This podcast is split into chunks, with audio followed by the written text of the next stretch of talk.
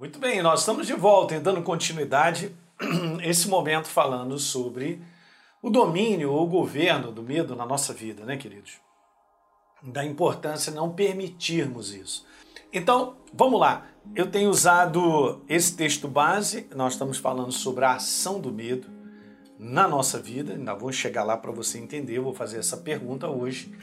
E 2 Timóteo, capítulo 1, verso 7, falando lá que Deus não nos tem dado espírito de covardia, de medo, mas é um outro espírito, né? De poder, de amor, de uma mente equilibrada, disciplina, autocontrole. Olha que verdade. 1 João 4,18, no amor não existe medo. Então, se eu tenho sido aperfeiçoado nele, que é amor, o medo não ganha espaço. Lembra? A tendência natural do homem é ser vencida pelo medo, como eu falei e comentei no último vídeo que o fundamento, por isso temos que falar, o fundamento da nossa fé em Cristo Jesus é o amor dele por nós. E lembra que eu tinha dito isso para você e falei aqui, frisei no vídeo passado? Você tem que acreditar, não é sentir. Você deve crer. Não está escrito você deve sentir. Vou repetir isso, olha nos meus olhos, hein? Não está escrito você deve sentir. Você deve crer. Tomar posse. Eu creio que se Deus amar alguém, esse alguém é você. Então a origem de qualquer medo sempre foi, gente, e será uma ação diabólica sobre a vida do homem. Não leve isso de maneira light.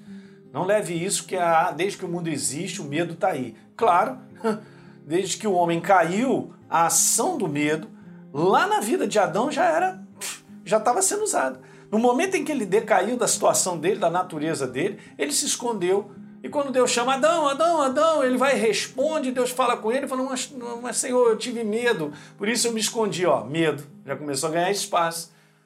Ele começou a ser governado pelo medo. Tá certo? Então é uma ação diabólica, guarde isso. Então não leve de maneira light. Então vamos lá. O que é o medo, pastor? Como é que você definiria e colocaria isso? Cara, eu vou colocar dessa maneira. Eu percebo que é exatamente isso. É um espírito atormentador gerado por um pensamento de incapacidade. Então eu e você vamos enfrentando situações que geram isso, a incapacidade de resolver, de dar solução. Então a incapacidade de cuidar, de proteger, de guardar, de conquistar, de vencer, seja lá o que for, ficou na incapacidade da sua parte em dar continuidade até a sua própria vida, o medo logo começa a trabalhar. Tá certo? Ele chega. Foi gerado espírito atormentador gerado por um. Veja bem aqui o que eu coloquei: um pensamento. Interessante, né? Hum. É por isso, veja bem, gente, que tudo que eu tenho de fazer é crer na obra de Jesus, que já fez tudo para cuidar de mim. Então, se você vive um momento desafiador da tua mente, que está gerando essa incapacidade de proteger, de cuidar, e o medo está chegando de maneira intensa, então faz o seguinte: põe os teus olhos e o teu coração na obra da cruz. Confia nele, creia nele, porque ele tem cuidado de você. E você vai ver ser quebrado a força do medo. Você entende, gente? Nós não podemos trabalhar com medo dizendo assim: show, seu medo. Show, não quero você, não, tá? Não, não, você tem que trabalhar de maneira própria. A maneira própria de trabalhar é você crer, é você se abrir para a verdade de Deus. Esse é ser aperfeiçoado. Olhar, veja gente, olhar para Deus, veja, olhar para a Sua palavra, que é Ele mesmo, gera fé e fortalece a nossa crença nele.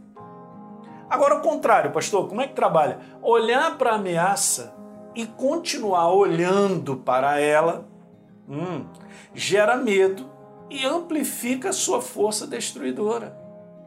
Eu vou voltar a lembrar, ó, olhar para Deus, para a sua palavra, e continuar fazendo isso vai gerar fé e fortalece a nossa crença. Então, legal. E o próximo? Olhar para a ameaça e continuar olhando para a ameaça vai gerar o um medo e amplifica a sua força destruidora. Então, o comentário que eu quero te fazer é, e essa é a pergunta que, que vem com esse comentário aí, olha só. Ah, para onde você está colocando o foco da tua vida? Você hoje, dia a dia, você gasta tempo com o quê? Qual é o foco que você tem colocado? Não adianta olhar lá e saber da notícia de hoje, de quantas mil mortes estão acontecendo no nosso país ou no mundo, ou que isso, ou que as previsões serão essas, aquilo outro e tal. Se você botar o foco nisso, você vai ficar pensando nisso. E isso vai abrir a porta para que o medo, o governo do medo, porque você já vai logo pensar como é que vai ser meus filhos, como é que vai ser o meu futuro, um futuro com meu Deus e tal. Pronto. Você entende? Então veja, olhar. Olhar é uma coisa que precisa de foco. Tá certo? Você não olha e não bota um foco.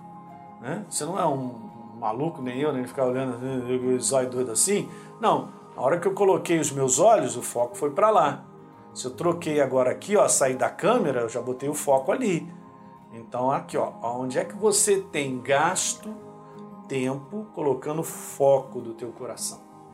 Porque isso vai fazer toda a diferença. Então, por último, eu te digo isso, ó, quando a gente tolera o medo de uma forma ou de outra, a gente está mortificando a nossa fé.